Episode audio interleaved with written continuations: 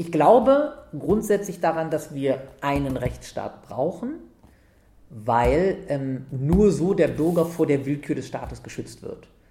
Ob wir diesen Rechtsstaat, den wir haben, so brauchen, wie wir ihn haben, darüber können wir lange diskutieren.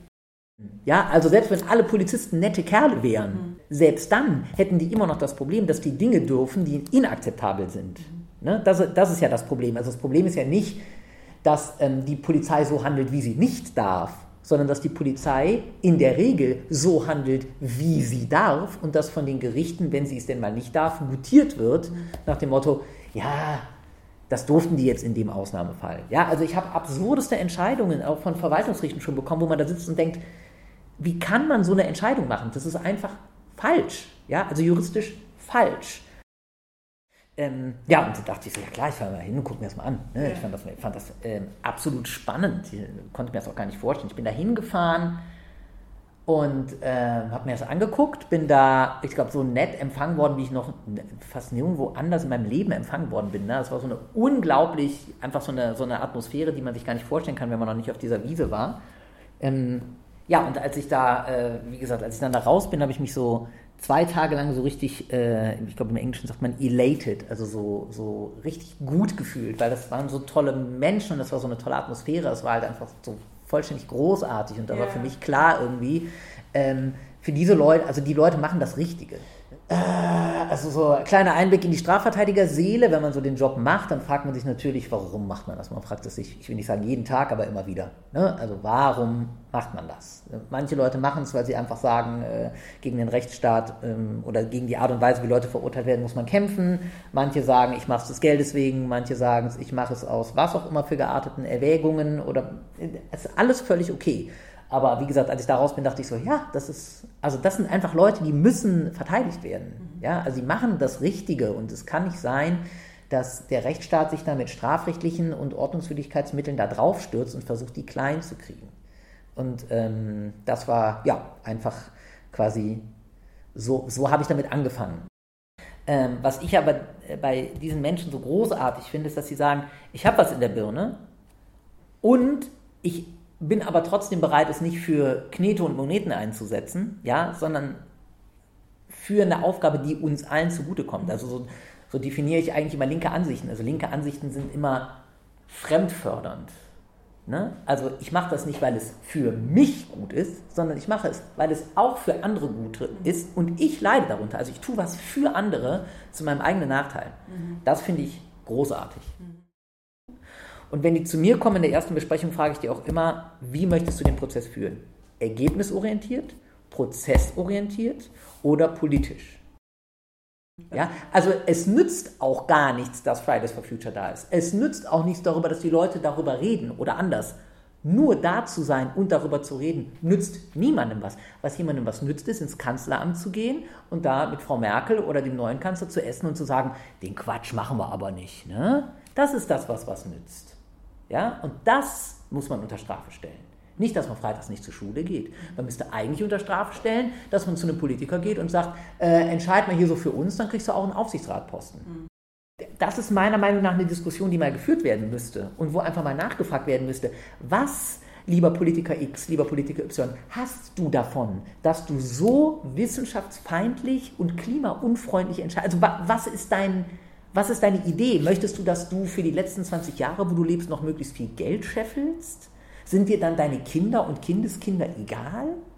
Und Abgeordneter, denn der macht das Gesetz. Ja? Also ich persönlich fände es auch nicht schlecht, wenn ich entscheiden könnte, wann ich mich strafbar mache. Ja, ist immer so dieses, ach ja, das wäre eine coole Idee. Bei den Abgeordneten ist das genauso. Mhm. Die Abgeordneten machen ein Gesetz, womit sie bestimmen, was sie dürfen und was nicht. Ist doch großartig. Ähm, aber ich glaube nicht, dass wir in 50 oder 60 Jahren über Umweltaktivisten sagen, das waren ja alles Straftäter. Mhm. Sondern ich glaube, wir werden sagen, das war quasi eine erste Welle von Leuten, die bereit waren, ähm, ihre Freiheit und äh, ihre, ihre berufliche Zukunft und ihre berufliche Perspektive zu riskieren, um darauf aufmerksam zu machen, dass es so nicht geht.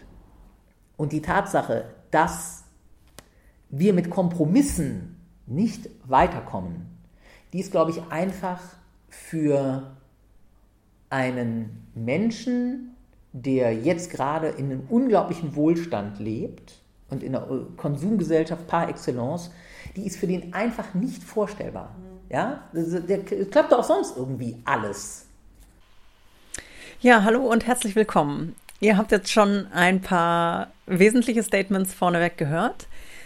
Ähm, ich habe mich für diese Sendung unterhalten mit dem Kölner Rechtsanwalt und Strafverteidiger Christian Mertens. Und der wird darüber berichten, warum er Menschen verteidigt, die für Klimagerechtigkeit oder für andere sozial-ökologische Themen kämpfen und dafür kriminalisiert wurden oder kriminalisiert werden. Es geht um die aktuellen Klimaproteste im Rheinland, darum, welche Rechte Aktivisten haben, falls sie von der Polizei festgenommen werden und auch um das geplante NRW-Versammlungsgesetz. Mm, weitere Infos zu Lützerath und der Rettung der Dörfer rund um das Braunkohle-Baggerloch von RWE findet ihr im Netz oder schaut einfach mal vorbei bei einem Dorfspaziergang in Lützerath. Der findet jeden Sonntag um 11.30 Uhr statt. Die Webseiten sind auch im Text unter der Sendung verlinkt. Und jetzt viel Spaß beim Weiterhören. Cool. Also erstmal vielen Dank, dass du dir die Zeit nimmst. Und ähm, ich dachte, äh, dass, dass es cool ist, auch sozusagen von dir als Juristin auch zu erfahren, was, ähm, was man ja in den Situationen machen kann, wenn man äh, oder wenn ein Mensch irgendwie in Gewahrsam genommen wurde, zum Beispiel mhm. Bei Klimaprotesten. Und vielleicht noch ein paar Sätze vorweg. Also wir stellen heute ganz sicher nicht die Frage, ob ein Protest für eine sozialere Gesellschaft oder eine ökologischere Welt legitim ist. Ja, uns ist klar, dass der Protest notwendig ist. Und äh, du bist ja in der linken Szene bekannt, so als Anwalt, ähm, der berät und sich für Aktivisti einsetzt. Eben, es passiert ja einfach oft, dass bei Aktionen eben Aktivisti gefangen genommen werden und Repression durch Polizei und Justiz erfahren. Ähm, zum Beispiel im Kontext Hambacher Forst oder so, eine mhm. Waldbesetzung. Und genau, aber du bist auch bekannt als Redner auf Demos, also da habe ich dich auf jeden Fall schon mal gehört, zum Beispiel zum ähm, geplanten NRW-Versammlungsgesetz. Mhm. Vielleicht können wir da auch nochmal, oder kannst du auch noch ein paar Worte mhm. dazu sagen am Ende. Und fände es total spannend, wenn du so ein bisschen was von deinem Fachwissen auch teilst und ähm, deine Erfahrungen vielleicht auch an die HörerInnenschaft mhm. weitergeben kannst. Gerne. Genau. Ja, schon zum Stichwort Klimaprotest. Ich habe tatsächlich ganz aktuell gehört, dass heute Mittag ein Antrag gestellt wurde von den Grünen im NRW-Landtag und zwar ähm, zum Erhalt von Lützerath und der anderen Dörfer, die abgerissen mhm. werden sollen für die Braunkohle. Und der Antrag wurde, wie zu erwarten war, abgelehnt, leider. Nein, was? Wirklich?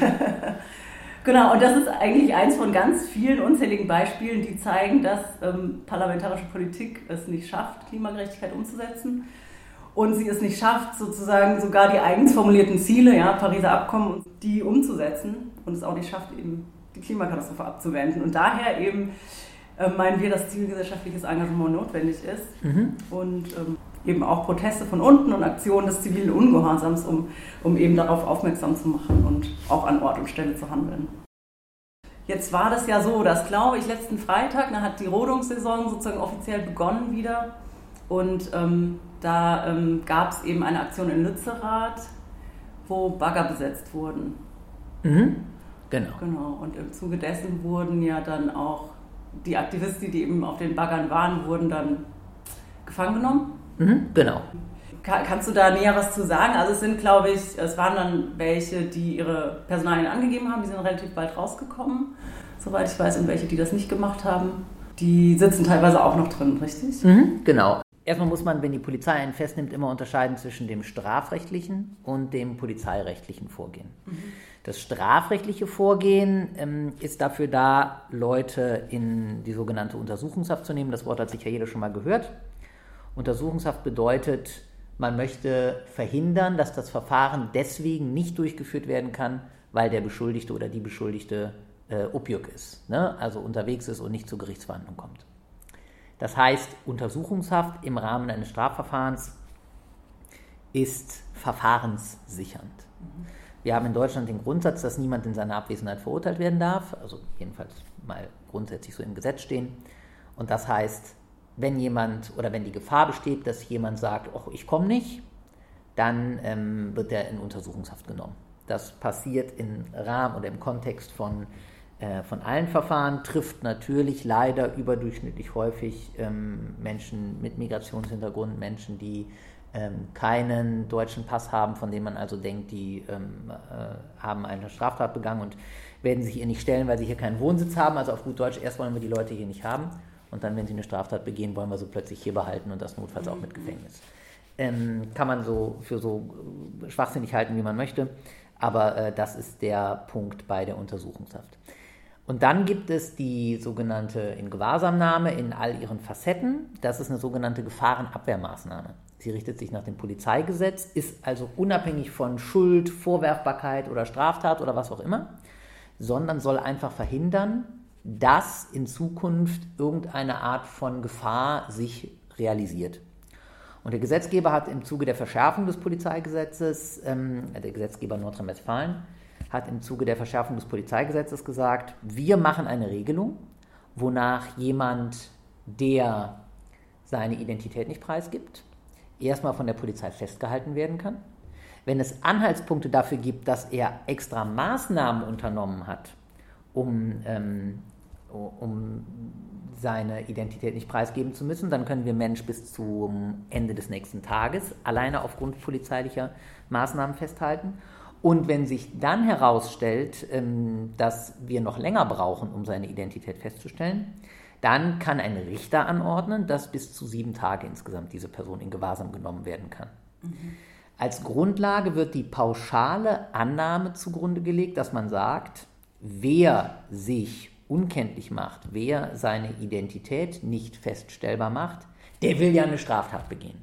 Und diese Straftat will ich verhindern und deswegen darf ich den einsperren, um herauszufinden, wer es ist. Da ist eine Menge dran falsch und auch eine Menge, finde ich, einfach juristisch nicht haltbar. Aber das hat die Landesregierung, die aktuelle Schwarz-Gelbe, leider noch nie davon abgehalten, Gesetzesvorhaben zu machen und umzusetzen. Ähm, ja, und auf Grundlage dieser zweiten Regelung, dass man gesagt hat, wir wollen die Namen der Personen haben und wir glauben, diese Personen haben, ähm, haben Maßnahmen vorgenommen, um ihre Identitätsfeststellung zu erschweren Aufgrund dessen hat man die Personen für äh, einige Tage in mitrichterlicher Anordnung ins Gewahrsam genommen. Mhm. Was jetzt aktuell auch der Fall ist. Ne? Genau, das ist jetzt war. aktuell der Fall. Genau. Und Beziehungsweise, wenn alles gut läuft, jetzt seit einer Stunde nicht mehr. Okay, stimmt, bis 15 Uhr hieß es. Ich meine, ja. ja. Genau, die letzten, also heute in Köln sind die Kölner, die, also die waren ja auf verschiedene Gesas verteilt. Mhm. Gesa heißt Gefangenensammlung. Gefangenensammelstelle, genau. Die sind aber tatsächlich nicht auf Gesas verteilt gewesen, sondern im Polizeigewahrsam. Also ah, das okay. findet tatsächlich in der Polizei, im Polizeipräsidium statt. Okay. Und wie kann man sich das vorstellen? Also ich frage jetzt einfach mal so blöd. Mhm. So, ne? Ähm, äh, also wenn, wenn ich mich jetzt, oder wenn jemand, je Mensch sich entscheidet, ich habe Bock, einen Bagger zu besetzen, dann ähm, genau, es ist natürlich auf jeden Fall super sinnvoll, erstmal vor Ort zu gehen und dort auch ähm, ne, zu sehen, was es für Strukturen gibt, weil es ja einfach sehr viele Gruppen und äh, Strukturen auch gibt. Ähm. Also bitte sowas auf keinen Fall alleine machen. Oh, genau, ja, das ist ganz klar. Und ähm, man hat sich entschieden, das zu tun, ja, und äh, sich ist auch sich der Konsequenzen bewusst. Mhm. Dann erfährt die Polizei irgendwann davon und kommt wahrscheinlich hin und ähm, ja, nach den Maßnahmen, äh, ja, manchmal sind da ja Lock-ons, dass Menschen sich an Bagger mhm. dann auch an, äh, anschließen oder anketten oder gemeinsam aneinander schließen und äh, dann werden sie erstmal abtransportiert sozusagen. Mhm.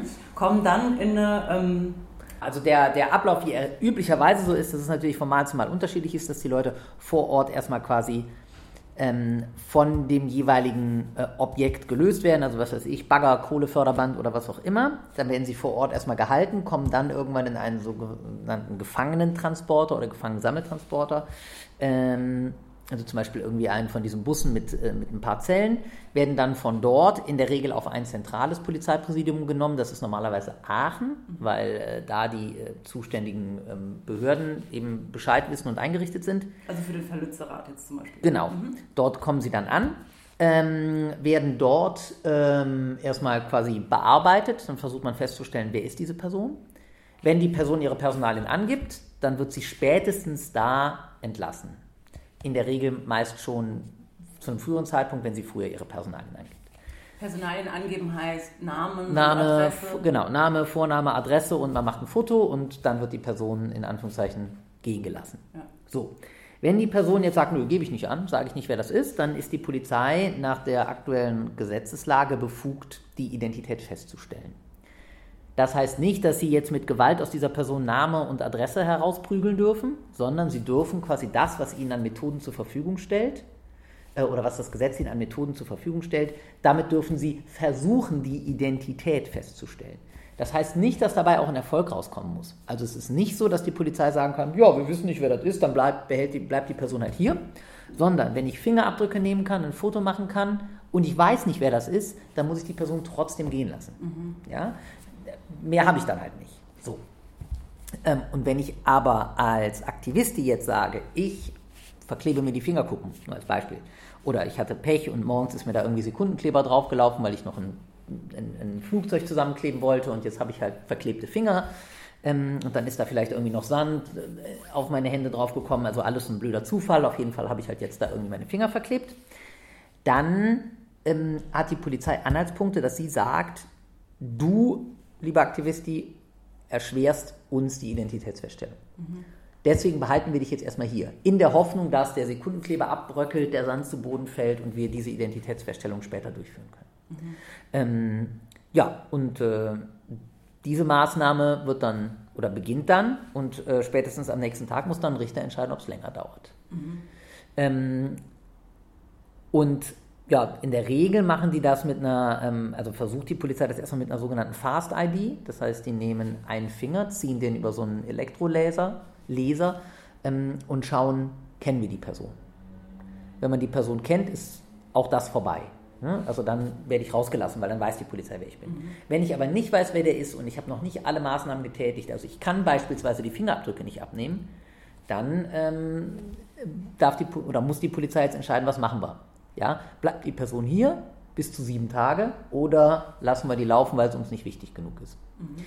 Erfahrungsgemäß war es bisher immer so, ähm, dass größere, ähm, größere Veranstaltungen ähm, eher dazu, die Polizei dann eher dazu geneigt hat, die Leute äh, gehen zu lassen, einfach weil ja auch irgendwann die Kapazität bei der Polizei mhm. erschöpft ist. Ne? Also die mhm. können ja nicht 400 Leute in ihre Gese aufnehmen, das mhm. klappt überhaupt gar nicht. Ähm, und bei kleineren Aktionen man eher in der Lage ist, die zu verteilen. Man sieht ja jetzt schon, die mussten, glaube ich, die Aktivisten jetzt auf sechs Polizeistationen verteilen. Äh, wenn ich das richtig mitbekommen habe, ähm, was einfach dazu führt, dass man einfach nicht genug Platz hat. Mhm. Ne? Ähm, wir können gleich, werden ja gleich wahrscheinlich noch ein bisschen darüber reden, was man als Aktivist da für Rechte hat in so einem mhm. Polizeigewahrsam. Ähm, und ähm, das können die einfach nicht leisten. Also die können nicht 20, 30 oder 50 von den Leuten aufnehmen. Mhm. Und das heißt, also wenn man sozusagen diese sieben Tage, meintest du, abgesessen hat mhm. und aber trotzdem die, so die, die Fingerabdrücke oder irgendwas von der ähm, ähm, wie heißt es, ID-Erkennung oder sowas mhm. nicht bekommen haben, müssen sie die trotzdem freilassen. Dann ist nach dem Polizeigesetz alles versucht worden, was man machen kann. Okay. Ne, da hat der Gesetzgeber gesagt, also sorry, länger als sieben Tage können wir jemanden nur um die Identität feststellen nicht festnehmen. Mhm. Also ich halte sieben Tage für viel, viel, viel zu viel, aber egal. Mhm. Aber ähm, da sagt der Gesetzgeber, bei sieben Tagen ist Schluss. Mhm. Was hat man für Rechte als, äh, als Aktivisti, wenn man da jetzt... Ähm genau, von der Polizei gefangen genommen ja. wurde. Also vielleicht, genau, chronologisch, sozusagen von vorne bis, äh, bis ganz Genau. Mhm. Also ich gehe jetzt immer davon aus, dass äh, Aktivisti wegen einer polizeirechtlichen Maßnahme drin ist, also nicht wegen einer Strafverfolgungsmaßnahme. Ähm, dann, ist da der Unterschied? Ähm, kein Problem. Also wenn man eine Straftat begangen hat mhm. und man kommt in Untersuchungshaft, dann gilt man zwar als unschuldig, aber dann sitzt man tatsächlich auch im Knast. Mhm. Ja, also wenn, was weiß ich, äh, es plötzlich heißt, äh, du hättest jetzt äh, deine Tante umgebracht, ja, ähm, oder du bist verdächtig, deine Tante umgebracht zu haben. Der Richter sagt, ja, glaube ich auch, die Beweislage ist für mich erstmal klar. Ähm, dann kannst du so unschuldig sein, wie du willst, und dann kannst du auch nach dem Gesetz noch so unschuldig sein, wie du willst. Dann kommst du ins Gefängnis, sitzt da mit anderen Leuten im Gefängnis zusammen, zwar auch nur mit U-Häftlingen, aber trotzdem bist du dann da. Du triffst plötzlich auf eine, ähm, auf eine ganz andere Gruppe Menschen. Ne? Du wirst äh, zwangsweise erstmal mit anderen Leuten untergebracht. Das ist einfach eine ziemlich oder eine extrem belastende und Situationen, plötzlich, äh, dein Job ist vielleicht ganz schnell weg, keiner weiß, ob deine Wohnung nachher noch existiert, keiner weiß, wie deine Familie, wie deine Familienangehörigen und so weiter damit umgehen. Ne? Du wirst einfach aus deinem Leben rausgerissen und du hast keine Ahnung, wie lange du drin bleiben musst. Mhm. Ähm, das ist bei der, äh, also quasi, wenn du wegen Strafverfolgungsmaßnahmen reinkommst, so. Hier ist es anders. Hier reden wir über die sogenannte, also über einen Gewahrsam. Das heißt, hier gilt die Gewahrsamsordnung des Landes Nordrhein-Westfalen. Und die Gewahrsamsordnung des Landes Nordrhein-Westfalen räumt den Leuten erstaunlich viele, also was heißt erstaunlich, ähm, notwendigerweise, aber trotzdem ähm, vielleicht auch überraschend viele Rechte ein. Mhm. Weil man nicht nach den Maßstäben von Schuld und Unschuld ähm, agiert. Ne? Das Polizeigesetz ist frei von einem Schuldvorwurf. Da wird nicht irgendjemand, da wird nicht gegen jemanden polizeilich vorgegangen, weil der was dafür kann, sondern da wird polizeilich vorgegangen, um eine Gefahr zu vermeiden, unabhängig davon, ob diese Person was dafür kann, dass diese Gefahr vielleicht eintritt. Mhm. Ja? So. Ähm, die Gewahrsamsordnung ähm, äh, gibt mir erstmal das Recht, dass ich, was ich am wichtigsten finde, jeden Tag bis zu 45 Minuten an die frische Luft darf. Mhm. Ne? Das heißt, ich kann sagen, sorry, würde den mich mal bitte rauslassen. Ja? Ähm, die Gewahrsamsordnung gibt mir das Recht, aber leider auch gleichzeitig die Pflicht, dass ich alleine bin. Also ich sitze alleine in einer polizeilichen Zelle. Also ich habe nicht möglicherweise die Sorge, dass ich mit irgendjemandem, den ich nicht kenne, über mehrere Nächte hinweg äh, auf engstem Raum ähm, da bleiben muss. Ähm, ich kann äh, Postsendungen empfangen. Das heißt, wenn man mir Briefe an, die, an mich schickt, dann müssen mir die ausgehändigt werden. Ähm, ich kann sonstige sogenannte Zuwendungen empfangen. Also man kann mir veganes Essen dahin bringen. Man kann mir ähm, vielleicht auch irgendwelche, was weiß ich, äh, Solo-Gesellschaftsspiele oder sonst irgendwas dahin bringen. Also Bücher. quasi Bücher sind wieder andere Sachen. So, okay, sind, genau, nein, nein, also Bücher und Zeitungen, das sind sogenannte Druckerzeugnisse, mhm. die kann man mir auch dahin bringen. Ähm, es wird, da muss man sich keine Illusion machen, es wird natürlich alles durchgeguckt. Mhm. Ne? Also die Polizei sagt nicht, oh, das ist aber ein schönes Taschenmesser, viel Spaß damit, ne? sondern es gibt natürlich Dinge, die aussortiert werden. Ja. Es gibt auch, da bin ich überzeugt von, auch wenn ich noch keinen Fall davon hatte, Bücher, wo ich davon ausgehe, dass die Polizei die jetzt nicht zwingend durchlassen würde. Ja, ja also irgendwelche, wenn man da ähm, bestimmte ähm, äh, Bücher hinbringt, die gegebenenfalls an den bestehenden Verhältnissen ganz massive Kritik üben, die unliebsam ist, kann ich mir schon vorstellen, dass so ein Buch vielleicht dann nicht beim Gefangenen auftaucht. Mhm. Ja. Ähm, Wie ist es mit Briefen? Äh, werden die geöffnet vorher und wird der Inhalt gelesen? Ähm, das kann ich ganz kurz nachgucken. Also auf gut Deutsch, der Brief kommt an, ich mache den auf, ich lese den durch. In Anwesenheit der, eines Beamten. Der Beamte darf nicht mitlesen, mhm. ja, aber er, der, er, der Beamte darf nicht reingucken äh, und Sachen empfangen und Briefe auch. Was darf man noch machen? Also äh, man kann ja, man hat ja auch das Recht zu telefonieren, richtig? Ähm, das ist immer so ein bisschen schwierig. Also äh, tatsächlich gibt es ähm, in, äh, es gibt die Möglichkeit, ähm, Besuche zu empfangen und Kontakt mit Verteidigerinnen und Verteidigern. Ähm, die sind gestattet. Mhm. Ähm, Kontakt mit sonstigen Personen gibt es kein ausdrückliches Verbot und keine ähm, keine ausdrückliche Genehmigung. Das mhm. heißt, ähm, ich habe jetzt häufig erlebt, dass den Personen gesagt wird, du darfst deinen Anwalt anrufen, aber nicht den EA zum Beispiel, was ich immer äh, weder besonders sinnvoll finde, noch ähm, äh, im Gesetz geregelt, dass man quasi sagen darf, sorry, tut mir leid, mit der Person darfst du nicht telefonieren. Meiner Meinung nach darf ich grundsätzlich Kontakt aufnehmen. Mhm. Ganz kurz zur ähm, Erklärung, EA heißt ähm, Ermittlungsausschuss? Genau. Kannst du ganz kurz einen Satz dazu sagen, was, was das ist? Ähm, ja, kann ich grundsätzlich machen. Ich versuche es mal so zu formulieren, dass es möglichst strukturschonend ist. Ja. Ähm, es gibt ähm, immer wieder ähm, Leute und Menschen, die sich bereit erklären, um Leuten bei solchen Aktionen oder generell bei Aktionen oder generell bei Rechtsfragen ähm, zu helfen. Sei es durch Rechtsrat, sei es durch aktive Unterstützung, sei es durch Support jedweder Art, also ähm, moralisch, aber auch durch sachliche Zuwendungen, aber auch durch die Vermittlung von Rechtsanwälten oder durch ähm, sonstiges, ähm, dass man den Leuten äh, quasi einfach hilft. Ne? Ja. Also das, äh, weil man ja in der Regel, wenn man, was weiß ich, äh, plötzlich von einer polizeilichen Maßnahme betroffen ist und man hat keine Ahnung in dieser Hinsicht. Äh, dann steht man erstmal da und ist äh, ziemlich überwältigt, wird, ähm, wird von der Übermacht des Staates quasi erdrückt und hat keine Ahnung. Und dann ist es eben schön, wenn man weiß, es gibt Leute, denen kann ich vertrauen, denen kann ich schildern, was gerade los ist und die sagen, kein Problem, wir versuchen für dich jedwede Art von Hilfe zu organisieren oder zu liefern. Mhm. Ja? Ähm, und da ist es eben immer äh, hilfreich, wenn man, ja, wenn, wenn man sowas hat. Ja. Genau, die ist ja auch dafür da, dass sozusagen Menschen, die was beobachten, also die beobachten, wenn eine Person eben von der Polizei mitgenommen wurde, dass der EA das erfährt. So. Also es gab in vielen ähm, Ereignissen oder bei, bei, bei vielen Aktionen in der Vergangenheit regelmäßig EAs. Ich weiß, es gibt etablierte EAs mit etablierten Nummern.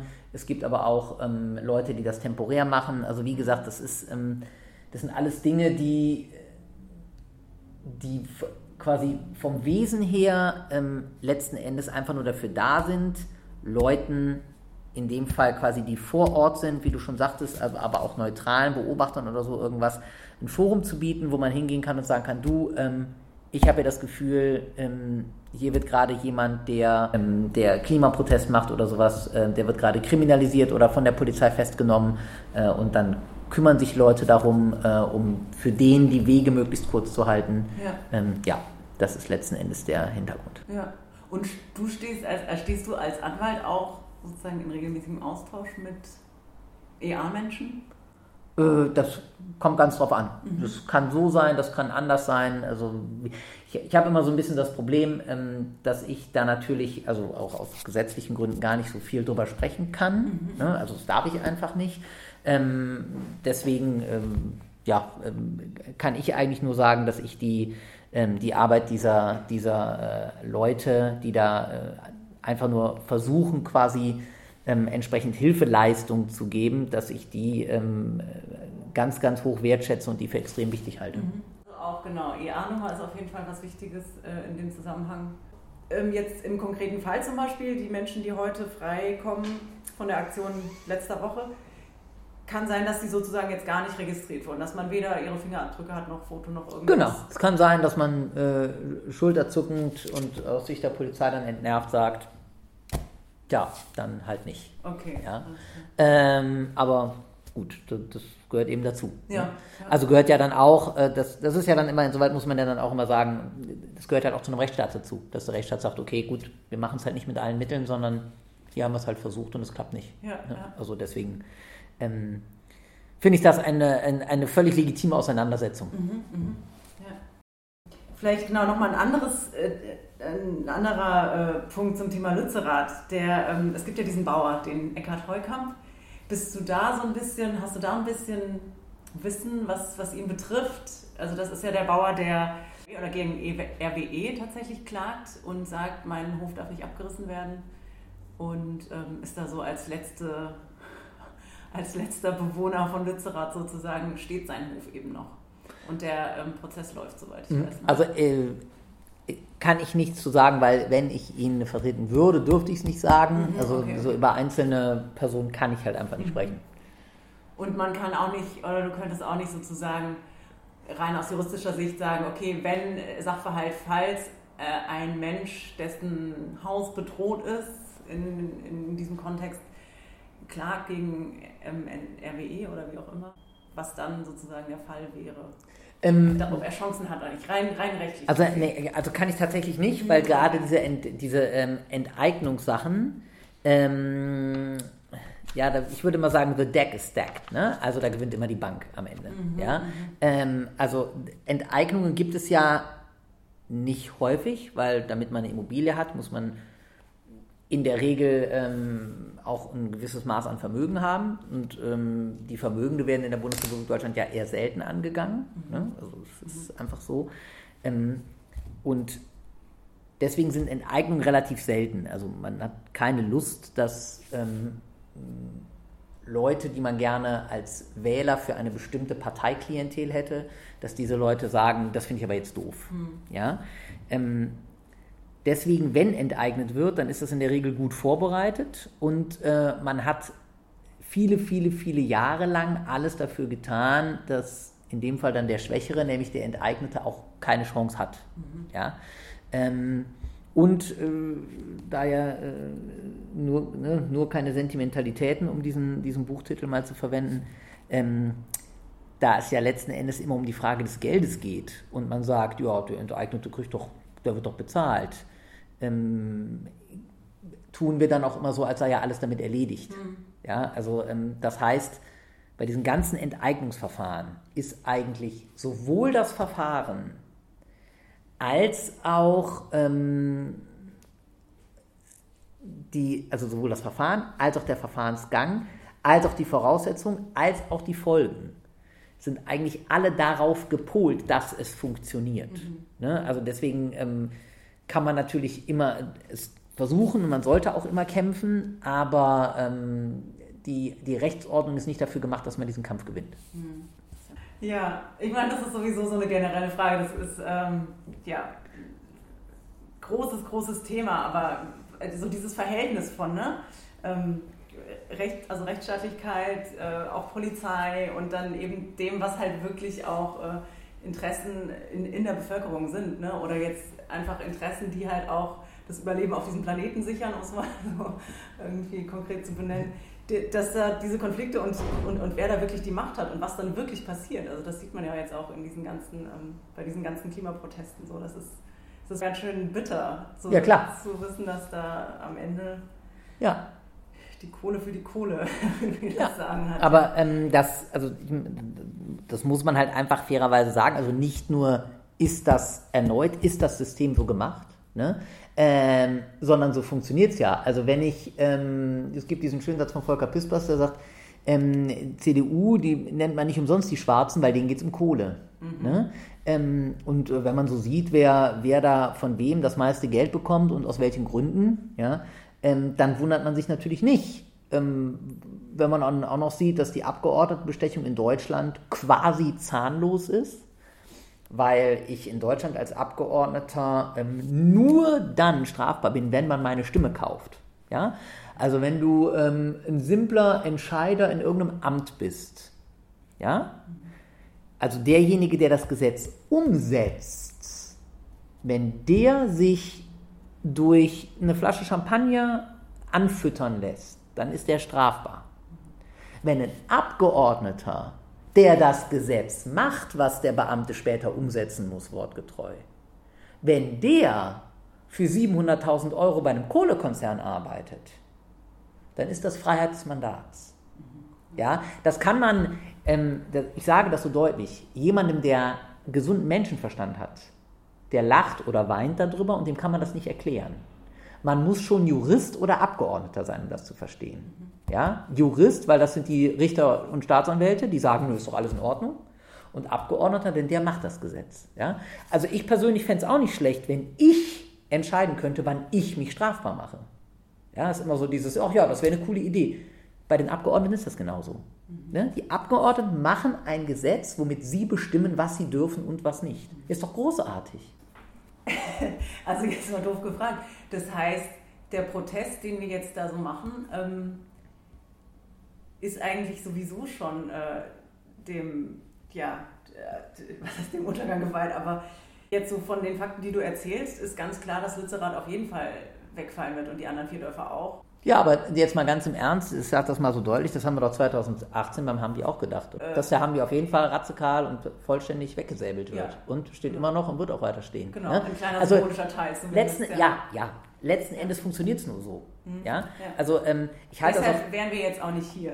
ich, ich halte das auch immer für ein bisschen verlogen, das sage ich ganz ehrlich, wenn die Leute sagen, ja, mit Straftaten kommt man nicht weiter, ähm, man muss mit vernünftigen und cleveren Aktionen, äh, damit muss man was machen. Ähm, guckt, guckt, euch doch mal Fridays for Future an. Mhm. das kriege ich ja immer im Gerichtssaal gesagt. Ein Mandant von mir, der sich, was weiß ich, oder eine Mandantin, die sich da an Bagger gekettet hat, der wird gesagt, also, nee, muss man vernünftig machen, das muss man legal machen, so wie Fridays for Future.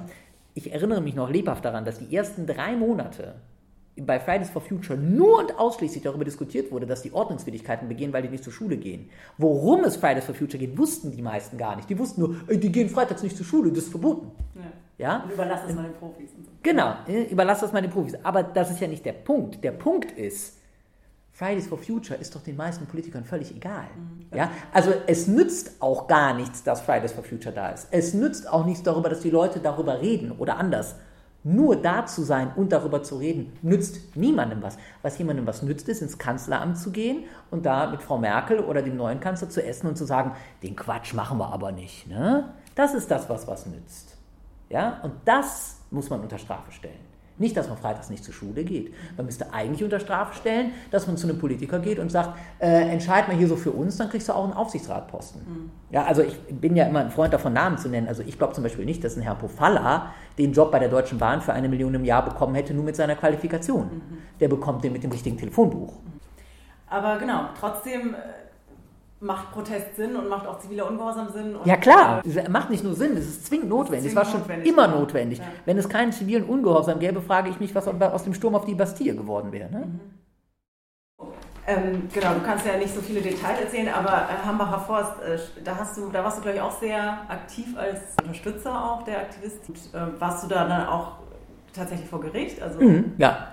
Also wie läuft da zum Beispiel so ein Prozess ab? Also wer ist denn da alles da? Äh, bei, bei, so einem Gerichtsverfahren. Ja, genau. Ähm, also beim Gerichtsverfahren läuft es so ab, ähm, dass, also es gibt zwei Möglichkeiten. Die eine Möglichkeit ist, das hat im Hambi am Anfang war das so, am Ende dann überhaupt gar nicht mehr. Ähm, und das war auch von Gericht zu Gericht unterschiedlich. Also das Amtsgericht Kerpen zum Beispiel hat rigoros jeden eingeknastet. Mhm. Ja, also die waren, waren da ähm, furchtbar illiberal und meiner Meinung nach auch teilweise nah am Rande dessen, was man als Richter noch so darf. Ja. Ähm, und dann ähm, gab es das Amtsgericht Düren, die relativ früh erkannt haben, dass ähm, die Aktivistis im Hambi eine Botschaft haben und eben kein Interesse daran haben, sich vor den Gerichtssälen zu drücken, sondern dass sie sagen, ich gehe in den Gerichtssaal rein und ich finde, wir müssen dort einen gesellschaftlichen Streit austragen. Mhm. Und darum hat man äh, in Kerpen die Leute für Monate drin gelassen und beim Amtsgericht Düren die Leute ähm, sehr schnell rausgelassen. Die sind auch, ich glaube, bis auf eine einzige Person alle dann auch zu ihrer Hauptverhandlung gekommen ähm, und haben das da durchgezogen. Ähm, und durchgezogen heißt? Durchgezogen heißt, sie sind da hingegangen, sie haben sich die Anklage angehört, sie haben sich gegen die Anklage verteidigt und sind entweder verurteilt worden oder in den meisten Fällen freigesprochen oder das Verfahren ist eingestellt worden. Mhm. Ja? Haben sie verteidigt? Das heißt, die haben sich selbst verteidigt? Äh, Oft? Nee, ja, oder, oder halt mit, mit mir oder mit anderen Anwälten, die entsprechend auch solidarisch waren. Ähm, und der Ablauf von so einem Gerichtsverfahren hängt natürlich dann auch für mich persönlich sehr davon ab, ob ich jetzt drei Monate lang vorher in Untersuchungshaft bin äh, oder ob ich da äh, als äh, freie Person hingehen kann, mir vorher meine Gedanken machen kann, vielleicht vorher ein paar Mal mit dem Anwalt sprechen kann, mir Input bei anderen Leuten holen kann und sagen kann, sag mal, was soll ich denn sagen? Habt ihr eine, eine, eine Idee, was man in diesem Prozess alles ansprechen könnte? Ähm, und dann läuft jeder Gerichtsprozess letzten Endes gleich ab, weil es auch so in der Strafprozessordnung drin steht. Sache wird aufgerufen, man geht in den Saal rein, das Gericht kommt rein, dann stehen ähm, die professionellen Verfahrensbeteiligten stehen dann auf, wenn das Gericht reinkommt. Dann gibt es immer Aktivisten, die sagen, ich bleibe sitzen, ich stehe nicht auf. Ja? Ähm, für das Gericht erhebe ich mich nicht oder für das Volk, das das Gericht ähm, repräsentiert und in dessen Namen das Urteil ergeht, dafür erhebe ich mich nicht, das mache ich nicht. Kann man dann immer lange darüber streiten, ist das möglich, gibt es deswegen ein Ordnungsmittel, darf ich deswegen des Saales verwiesen werden und so weiter und so weiter. Ähm, auch da gibt es Richter, die nehmen das super streng aber auch da gibt es Richter, die zucken mit den Schultern und sagen, dann stehen sie halt nicht auf. Ja? Ähm, und äh, dann werden die Personalien festgestellt, was bei einer unbekannten Person relativ schnell geht. Äh, bei einer äh, Person, die namentlich bekannt ist, dann die üblichen Personalien und dann wird die Anklage verlesen. Das heißt, dann steht der Staatsanwalt oder die Staatsanwältin auf und sagt, der, die so und so soll am so und so vielten, um so und so viel Uhr das und das und das gemacht haben. Mhm. Was so. ist es konkret zum Beispiel im Fall von einer Baumbesetzung? Was ist da die, die Anklage? Äh, die Anklage war da in der Regel Widerstand gegen Vollstreckungsbeamte. Mhm. Ähm, weil man gesagt hat, wenn die Leute sich da irgendwie, was weiß ich, angekettet haben oder sich an den Baum geklammert haben und mit Gewalt entfernt werden mussten, dann war das Gewalt gegen Polizisten. Ich persönlich halte das für gewagt, aber gut, ähm, ist halt manchmal so. Ne?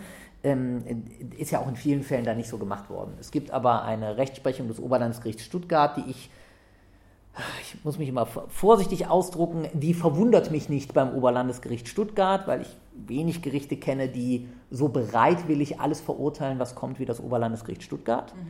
Ähm, und die sagen, es ist Widerstand gegen Vollstreckungsbeamte mit Gewalt, wenn ich mich, bevor die Polizei da ist, irgendwo ankette und die Polizei dann kommt und ich mich nicht loskette. Also quasi, wenn ich nichts tue, ist es Widerstand mit Gewalt. Da wäre man wahrscheinlich bei einer juristischen Klausur, also wenn man das als Student im Examen schreiben würde, würde man, glaube ich, nah an der Nullpunktegrenze kratzen. Mhm. Ne? Also da würde man, glaube ich, als, einfach als äh, Ausbilder auch sagen, da sind wesentliche Dinge des Strafrechts nicht verstanden worden. Wenn ich aber beim OLG sitze, dann habe ich schon so viele Jahre Berufserfahrung, dass ich mit dem Gesetz machen kann, was ich will. Mhm. Ja? Okay, also, das sind dann meist die Anklagen. Widerstand gegen Vollstreckungsbeamte, manchmal Nötigung, manchmal Hausfriedensbruch, aber im Wesentlichen immer der Disput mit der Polizei. Bei der Baggerbesetzung war das jetzt der Hausfriedensbruch. Richtig? Genau, Hausfriedensbruch. Gelände ist oder wie auch immer. Genau. So, der Haus, da können wir auch gleich noch drüber reden. Ich halte den Hausfriedensbruch ja auch für nicht zutreffend, aber egal. Mhm. Ähm, so, und dann ähm, wird die Beweisaufnahme durchgeführt. Und im Rahmen, äh, nein, dann wird erst der Angeklagte oder die Angeklagte gefragt, was sie bzw. er zur Sache zu sagen habe. Ähm, und dann schlägt die große Stunde des Aktivisti. Dann kann er nämlich sagen oder sie sagen, also, ich möchte ähm, erstmal sagen, dass ich das nicht war. Oder sagen, dass ich das war. Oder gar nichts sagen. Ich möchte aber die Aktion als solche beurteilen. Oder ich möchte darüber reden, warum so eine Aktion notwendig ist. Unabhängig davon, ob ich da mitgemacht habe oder nicht, halte ich sie abstrakt für richtig. Ja? Also hier kann man mit schönen Formulierungen dann eben auch einfach sehr viel Wirkung erzeugen. Man ist der Erste, der spricht nach dem Staatsanwalt ja? oder der Staatsanwältin. Da wird vorgelesen und dann bin ich als Aktivist dran und kann sagen, was ich für richtig halte. So. Äh, dann gibt es die Beweisaufnahme, das heißt alle Zeugen. Dann gibt es das äh, Schlusswort, also so eine Art Schlussplädoyer. Und da kann ich als Aktivist dann wieder die Verbindung ziehen zu dem, was vielleicht eingangs schon gesagt wurde. Mhm. Und, und da gibt es bestimmt auch virtuose äh, Redner. Ja, klar. Ja, klar. Darunter, ne? Also, genau. Also ich habe ähm, tatsächlich, genau, welche kennengelernt. Ähm, manche Leute kommen vorher zu mir und sagen, hier guck dir das mal an. Manche Leute sagen, ähm, äh, ich zeige dir das vorher gar nicht, ich möchte das irgendwie selber machen. Und was mir immer wichtig ist in solchen Verfahren, ist, das ist nicht mein Verfahren. Ja? Also ich sitze neben der Person und was ich letzten Endes in diesem Verfahren bin, ist, ich bin das Werkzeug dieser Leute, um das, was sie möchten, prozessual umzusetzen. Mhm. Aber ich würde mir nie anmaßen, denen zu sagen, nee, nee, das sagen wir mal so nicht oder das ist doch Unsinn oder jetzt halt mal die Klappe oder sonst irgendwas. Ne? Also ähm, eine, eine, Verhaltensweise, die viele Kolleginnen und Kollegen ähm, gegenüber ähm, Leuten an den Tag legen, die sie manchmal als Mandanten haben, die vielleicht auch gar nicht so den Überblick haben. Ne? Die würden bei Gericht vielleicht einfach drauf losplappern und sich damit noch viel, viel, viel tiefer in ein Problem reinreden. Ja? Da sagt man dann vielleicht tatsächlich mal, jetzt ist mal ruhig, ne? jetzt lässt du mich mal reden. Mhm. So, aber das würde ich ähm, bei, äh, bei Aktivisti einfach nicht machen, weil ich weiß, die haben einen, einen, ähm, einen bestimmten Grund, warum sie das tun. Und wenn die zu mir kommen in der ersten Besprechung, frage ich die auch immer, wie möchtest du den Prozess führen? Ergebnisorientiert, prozessorientiert oder politisch? Mhm. Ja, also was, was heißt das dann genau? Ergebnisorientiert, also wenn jemand zu mir kommt und sagt, ähm, ich möchte das ergebnisorientiert machen, dann biete ich der Person an, dass ich sage, okay, ich frage mal den Richter vorher, kriegen wir das eingestellt? Mhm. Ja, da gibt es Leute, die sagen, nee, das will ich nicht sowas möchte ich nicht machen. Ich möchte, dass dieser Prozess geführt wird. Mhm. Ja? Ähm, das sind Leute, die sind prozessorientiert. Ja? Die sagen, es geht mir um das Verfahren, aber ich möchte da schon ein gutes Ergebnis haben. Mhm. Ja? Aber ich will das Verfahren durchführen. Mhm. Und dann gibt es Leute, die sagen, ich will das Verfahren durchführen und das Ergebnis ist mir egal. Ja? Zur Not bleibt man noch länger. Ja, zur Not bleibe ich da drin, aber das ist nicht der Punkt. Mhm. Ja? Und keine dieser drei, das ist mir immer ganz wichtig zu sagen, keine dieser drei Maßnahmen ist die bessere oder schlechtere. Ne? Also ich halte nicht jemanden für einen besseren Aktivisti, weil er sagt, äh, ich will kein gutes Ergebnis haben. Oder jemanden für einen schlechteren Aktivisti, weil er sagt, äh, ich will den Prozess nicht politisch führen. Ja? Sondern ähm, ich glaube, ab dem Zeitpunkt, und das ist das, was ich als Rückmeldung von vielen Aktivisten bekommen habe, ab dem Zeitpunkt, wo man als Angeklagter auf diesem Stuhl sitzt, ist es ein anderes Gefühl, als wenn ich hinten, als wenn ich in irgendeinem Plenum mit meinen Leuten sitze oder in einer Gruppe, wo ich weiß, da bin ich in einem, in einem, in einem geschützten Raum, ne, da, da kann ich offen sprechen. Äh, oder auch, ich bin hinten in der Öffentlichkeit und gehöre zu einem von 15. Mhm. Ja? Das sind einfach Dinge, die, glaube ich, nochmal was ganz anderes sind, als wenn man da plötzlich sitzt und es geht um die Frage, was passiert denn jetzt mit meiner Zukunft? Genau. Ja?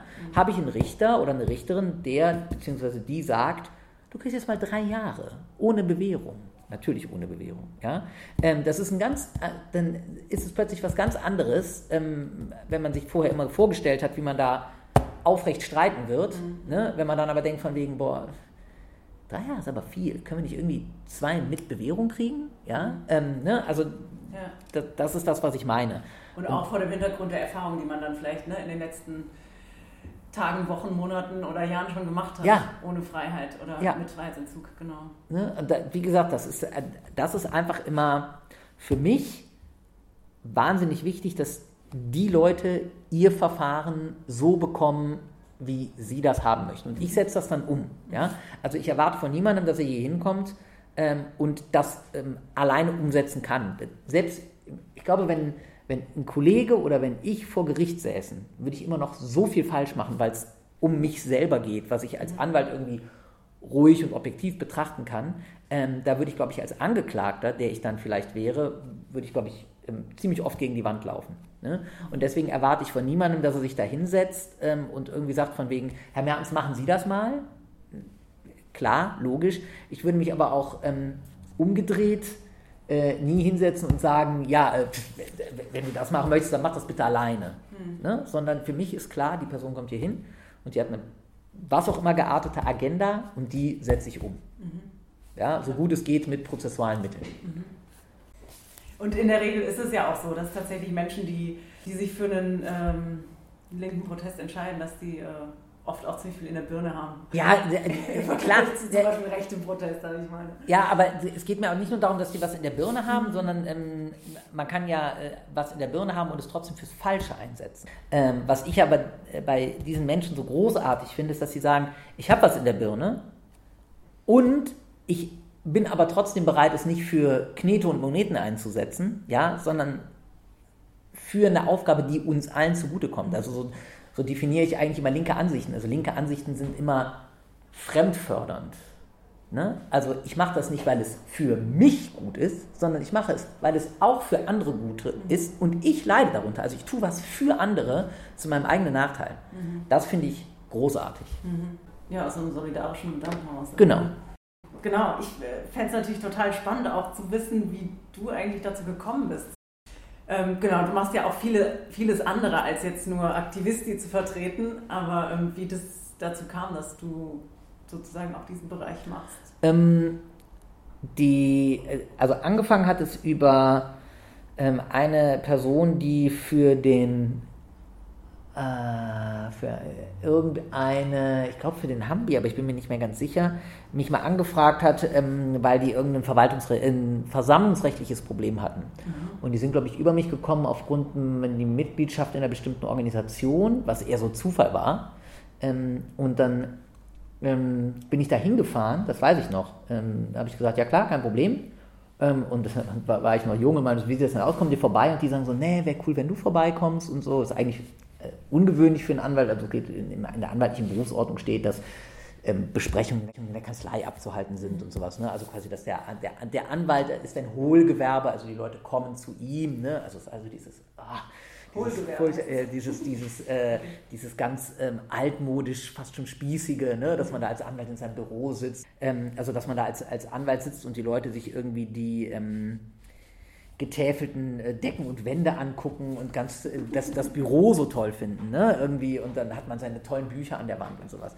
Ähm, ja, und da dachte ich so, ja klar, ich fahre mal hin und gucke mir das mal an. Ne? Ja. Ich fand das, fand das ähm, absolut spannend. Ich konnte mir das auch gar nicht vorstellen. Ich bin da hingefahren und ähm, habe mir das angeguckt, bin da, ich glaube, so nett empfangen worden, wie ich noch fast nirgendwo anders in meinem Leben empfangen worden bin. Ne? Das war so eine unglaublich, einfach so eine, so eine Atmosphäre, die man sich gar nicht vorstellen kann, wenn man noch nicht auf dieser Wiese war. Ähm, war das in Hamdi dann? Das war auf der Wiese, also okay. auf dem, mhm. da, äh, quasi auf dem Stück davor. Ähm, und ja, ich war dann, bin danach, das weiß ich noch, ich bin weggefahren von da. Ja, und als ich da, äh, wie gesagt, als ich dann da raus bin, habe ich mich so zwei Tage lang so richtig, äh, ich glaube im Englischen sagt man elated, also so, so richtig gut gefühlt, weil das waren so tolle Menschen und das war so eine tolle Atmosphäre, es war halt einfach so vollständig großartig und da yeah. war für mich klar irgendwie, ähm, für diese Leute, also die Leute machen das Richtige. Ne? Also das ist so dieses, man, also so ein kleiner Einblick in die Strafverteidigerseele, wenn man so den Job macht, dann fragt man sich natürlich, warum macht man das? Man fragt es sich, ich will nicht sagen jeden Tag, aber immer wieder. Ne? Also warum macht man das? Manche Leute machen es, weil sie einfach sagen, äh, gegen den Rechtsstaat ähm, oder gegen die Art und Weise, wie Leute verurteilt werden, muss man kämpfen. Manche sagen, ich mache es des Geldes wegen. Manche sagen, ich mache es aus was auch immer für gearteten Erwägungen oder äh, es ist alles völlig okay. Aber wie gesagt, als ich da raus bin, dachte ich so, ja, das ist, also das sind einfach Leute, die müssen verteidigt werden. Mhm. Ja, also sie machen das Richtige und es kann nicht sein, dass der Rechtsstaat sich da mit strafrechtlichen und Ordnungswidrigkeitsmitteln da drauf stürzt und versucht, die klein zu kriegen. Und ähm, das war ja einfach quasi so, so habe ich damit angefangen. Und das war so um 2018? Nee, nee, nee, nee, vorher, vorher. Ich glaube 2014 ungefähr, okay. aber das ist jetzt ganz grob geschätzt, 2014, 2015.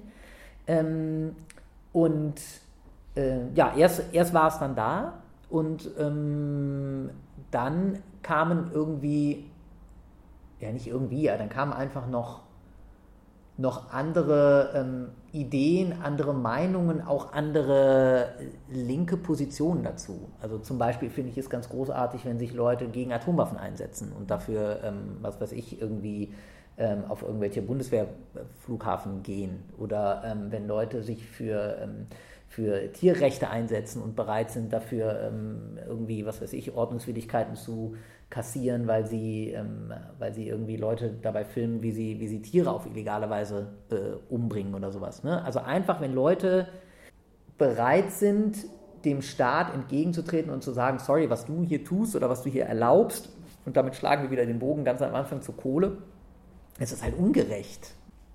Was mich dann immer so ein bisschen ärgert in diesem Zusammenhang ist, dass die Gerichte, die sitzen da dann immer schulterzuckend und sagen, ja, das sind halt die Gesetze und das ist halt der Einzelfall und wir wollen da jetzt keinen politischen Prozess draus machen. Also ähm, die Tatsache, warum sie sich an dem Bagger festgekettet haben, ist uns eigentlich egal. Sie dürfen das halt nicht und damit ist das strafbar.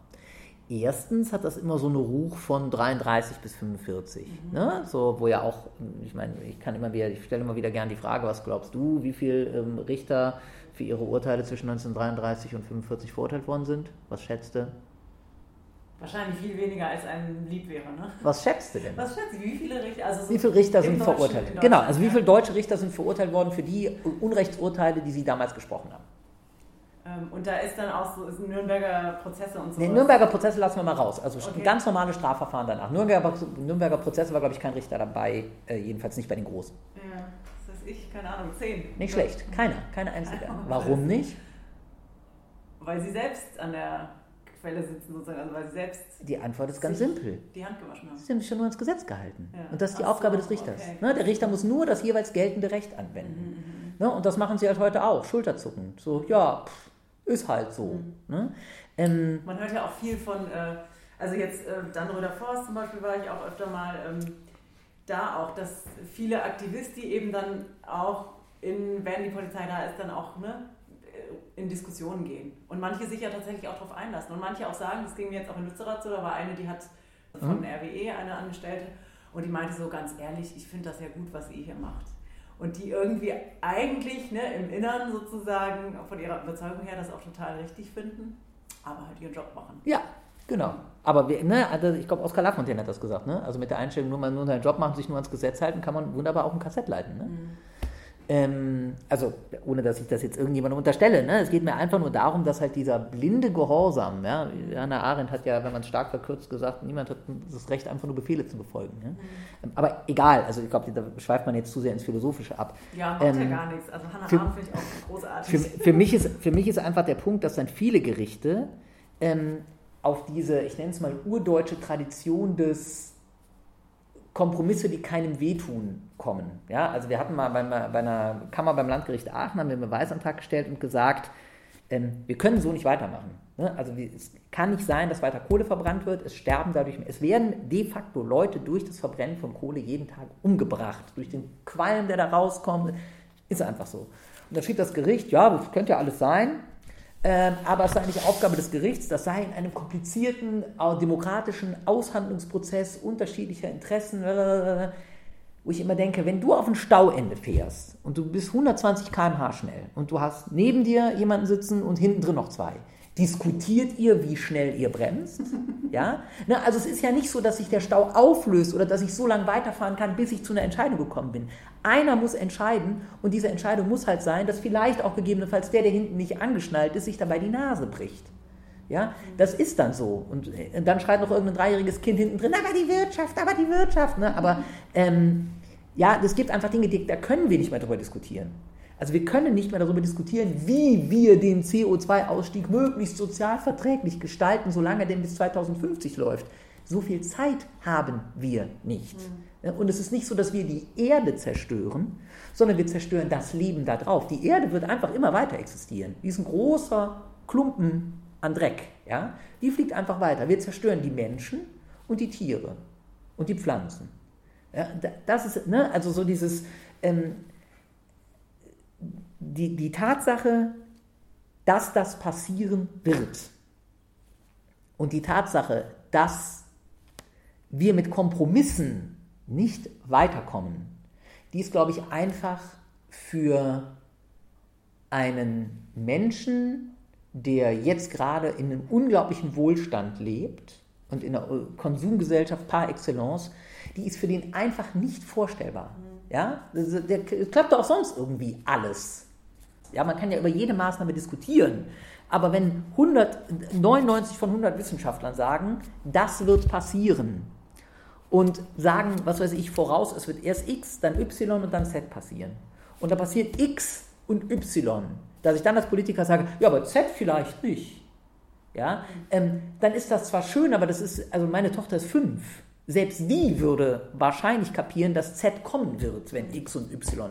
Ne? Mhm. Äh, und ähm, da verstehe ich, also da, da, fehlt mir dann noch immer so ein bisschen das Verständnis dafür, welche Interessen da eigentlich verfolgt werden. Also, welche, also wenn man jetzt sagt, äh, ein CDU-Politiker hier im Land Nordrhein-Westfalen kriegt wahnsinnig viel Geld von RWE in die Tasche geschaufelt. Ähm, und äh, RWE sagt, äh, wir möchten das aber mit der Kohle so weitermachen. Dann frage ich mich, haben denn die Leute, die bei RWE arbeiten und entscheiden, keine Kinder? Und keine Enkel? Oder sind sie ihnen egal? Oder denken die, mit dem Geld, das ich verdiene, wird es jedenfalls meinem Enkel gut gehen? Das ist meiner Meinung nach eine Diskussion, die mal geführt werden müsste und wo einfach mal nachgefragt werden müsste, was, lieber Politiker X, lieber Politiker Y, hast du davon, dass du so wissenschaftsfeindlich und klimaunfreundlich entscheidest? Also was ist dein, was ist deine Idee? Möchtest du, dass du für die letzten 20 Jahre, wo du lebst, noch möglichst viel Geld scheffelst? Sind dir dann deine Kinder und Kindeskinder egal? Oder sind die nicht egal? Dann lass es bleiben. Es geht nicht beides. Es geht, also da gibt es dann keinen Kompromiss. Ne? Sie können nicht ins Stauende, also Sie können nicht bremsen und weiterfahren. Ja. Ne? Das geht nicht. Ja. Ähm, und äh, das, was du jetzt zum Beispiel so äh, ne, vorgetragen hast, redest du so auch vor Gericht? Also tatsächlich auch so, so ganz globale Themen anzusprechen? Ähm, Wenn es sein muss, natürlich. Ja. Klar. Ja. Also das Problem beim politischen Strafrecht ist, dass die Justiz jedes Mal versucht, den Einzelfall zum Einzelfall zu machen. 200 Mal, also auf einer Demo, können 200 ähm, People of Color von 200 Polizisten zusammengeschlagen werden und sich wehren. Ja? Die Justiz würde nicht sagen, das war offenbar ein massiver rassistischer Übergriff der Polizei, sondern man würde sagen, das sind 200 Widerstandshandlungen. Mhm. Ne? Weil man jede einzelne aus diesem Kontext rausnimmt und dann ganz einfach drunter subsumieren kann, ja, also quasi gucken kann, passt der Lebenssachverhalt in den Paragraphen, ja, schau an, ist ein Widerstand. Ja, wollen wir nicht mal das große Ganze sehen? An dem Tag sind People of Color durchgehend beleidigt und rassistisch. Das ist doch nicht der Punkt. Ja, steht, steht doch gar nicht da drin in dem, in dem Straftatbestand, wer beleidigt wird oder so. Das dann, ne? Mhm. Ähm, und deswegen muss man das manchmal. Klar, natürlich. Man muss einfach manchmal das Gericht darauf stoßen und sagen, ihr habt hier, also wir haben hier ein, ein Riesenproblem. Ja? Ähm, ich äh, scheue mich ja immer mit, ähm, also anders, ich bin immer ein Freund davon, alles mit allem zu vergleichen, auch Äpfel mit Birnen, weil wenn wir Äpfel nicht mit Birnen vergleichen würden, dann wüssten wir nicht, was leckerer ist. Aber ähm, historische Vergleiche sind ja immer ein bisschen anstrengend und ein bisschen schwierig und können immer sehr verzerrt sein. Ähm, aber ich glaube nicht, dass wir in 50 oder 60 Jahren über Umweltaktivisten sagen, das waren ja alles Straftäter. Mhm. Sondern ich glaube, wir werden sagen, das war quasi eine erste Welle von Leuten, die bereit waren, ähm, ihre Freiheit und äh, ihre, ihre berufliche Zukunft und ihre berufliche Perspektive zu riskieren, um darauf aufmerksam zu machen, dass es so nicht geht. Das äh, ist meine äh, Überzeugung. Wenn ihr bis jetzt dran geblieben seid, dann seid ihr vielleicht eh schon aktiv dabei. Oder ihr seid genau die Richtigen und kommt mal vorbei im Rheinland, um die Dörfer Lützerath und Co. zu verteidigen. Oder kommt am 30.10.2021 nach Köln auf die Demo gegen das geplante NRW-Versammlungsgesetz. Da sind wir nämlich auch mit Radio Nordpol live am Start. Ja, bleibt stabil und bleibt solidarisch, weil kriminell sind die, die das kriminalisieren wollen. Wir hören uns. Ciao.